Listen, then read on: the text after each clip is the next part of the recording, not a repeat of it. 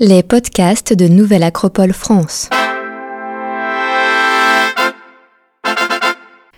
Entretien avec Gilles Farcet.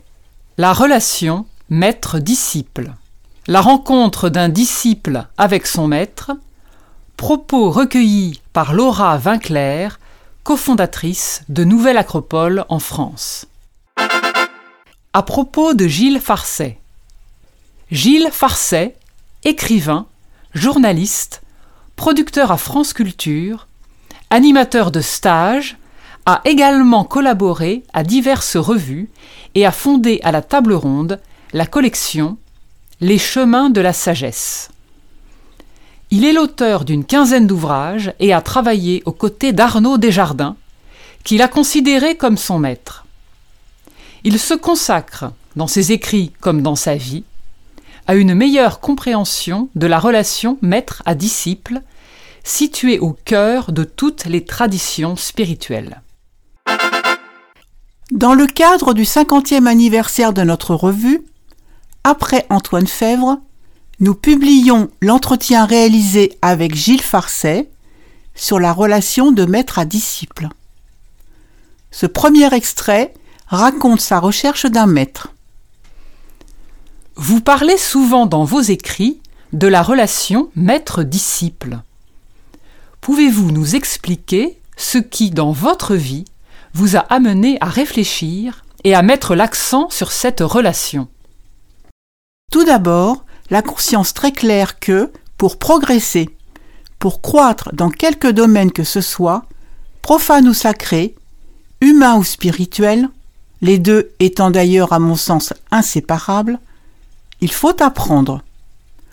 Je suis très étonné de constater que beaucoup prétendent aujourd'hui se passer de maître dans le domaine spirituel, alors même que chacun s'accorde à reconnaître la nécessité d'un apprentissage rigoureux dans les autres sphères de l'existence.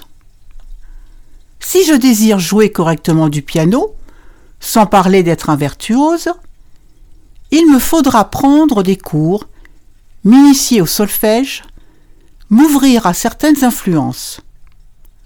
Je devrais choisir un professeur et ne pas en changer tous les quinze jours. Tout le monde juge normal et même indispensable qu'un futur médecin aille à l'université et suivre des stages à l'hôpital. J'avoue donc être surpris de voir cette nécessité d'une formation sérieuse si peu reconnu aujourd'hui parmi ceux et celles qui disent s'intéresser à la spiritualité. Beaucoup picorent, un peu partout, suivent un stage, puis un autre. Or, je crois que si l'on veut véritablement approfondir, il faut non pas être fermé et ne plus jurer que par une personne hors de laquelle on ne voit point de salut mais du moins s'exposer de façon durable à une influence, à une école, pour reprendre un terme cher à Georges Gurdjieff, quitte ensuite à pouvoir d'autant mieux s'ouvrir et se montrer disponible. Donc, pour répondre de manière plus personnelle à votre question, mon intérêt pour le rapport maître-disciple vient de ce que j'ai eu assez tôt conscience de la nécessité de cette relation pour un travail spirituel digne de ce nom. Je ne vais pas vous raconter ma vie, mais disons qu'à l'âge de 23 ans, après avoir beaucoup pratiqué certaines techniques de méditation, fait de nombreuses et longues retraites, je me suis rendu compte de l'omniprésence de cette relation maître-disciple dans toutes les traditions qu'il s'agisse de la tradition hindoue, de la tradition bouddhiste, du soufisme, du christianisme des premiers temps, et même de la tradition philosophique occidentale, celle de Socrate et Platon, on retrouve toujours et partout cette relation du maître et du disciple.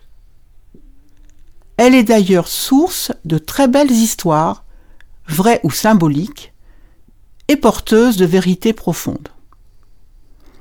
Par conséquent, je ne pouvais pas prétendre être un génie spirituel, capable de tout découvrir par lui-même. Non que le génie spirituel n'existe pas. Ramana Maharshi fut l'un des grands sages hindous du début de ce siècle. S'est réveillé spontanément à l'âge de 17 ans sans avoir suivi d'enseignement. Mais quand on s'engage sur un chemin, on ne saurait partir du principe que l'on est un génie et un nouveau Maharshi. Si l'on aspire à bien jouer du piano et à composer, mieux vaut commencer tôt à prendre des cours plutôt que de se prendre d'emblée pour Mozart. Pouvez-vous nous parler un peu de votre itinéraire? Oui, mais à condition de préciser que cet itinéraire n'a rien d'exemplaire ou d'exceptionnel. Il se trouve que l'on m'interroge parce que j'écris des livres et que j'ai effectué quelques activités publiques. Mais il y a, ne serait-ce qu'en France, des personnes bien plus avancées que moi et qui pourraient parler avec davantage d'expérience et de perspective de la relation maître-disciple. Sans doute n'est-ce ni leur fonction, ni leur désir.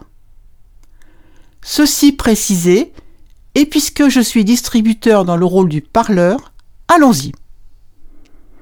Il m'est très tôt apparu, aux alentours de mes 20 ans, que quoique très intéressé par le bouddhisme, l'hindouisme et les spiritualités orientales en général, je me devais de rencontrer un maître occidental. Je me suis toujours senti d'Occident, appelé à une relative insertion dans le monde tel qu'il était, pour le meilleur et pour le pire.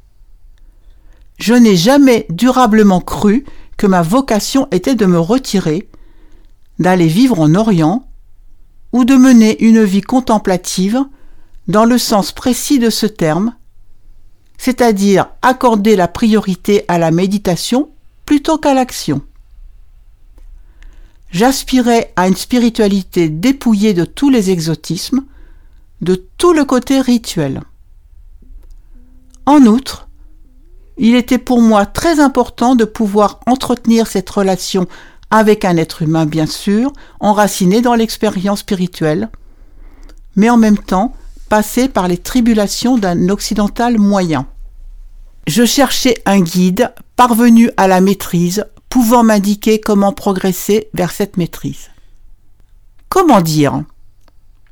Je voulais être guidé par quelqu'un dont les références culturelles au quotidien seraient essentiellement les miennes. Quelqu'un à qui la nécessité de payer un loyer et des notes de téléphone ne serait pas étrangère. Quelqu'un ayant eu une famille, ayant vécu et travaillé, non dans un ashram en Inde, mais à Paris ou New York. Ceci me paraissait très important, justement parce que la sagesse, si elle existait, devait être possible partout et non dépendant d'une culture ou d'un contexte particulier. Cela n'enlève rien à la grandeur des cultures traditionnelles, ni au fait que certains environnements semblent bien plus propices à la recherche intérieure. Reste que jamais je n'ai voulu rejeter mon héritage, ni même cette civilisation, malade sans doute, folle à bien des égards, et cependant très propice à la recherche, du fait de sa folie même.